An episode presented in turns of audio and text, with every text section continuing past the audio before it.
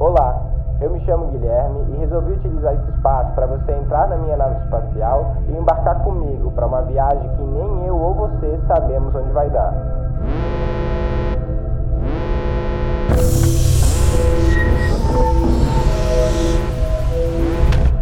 Eu já vou avisando aqui que eu sou bem avoado. Eu não sou professor, muito menos cientista, mas eu sou curioso e teimoso. E essa teimosia que me fez ser quem eu sou hoje. Então, se você se questiona sobre muitas coisas, assim como eu, pode entrar, porque para fazer sentido a gente vai precisar viajar.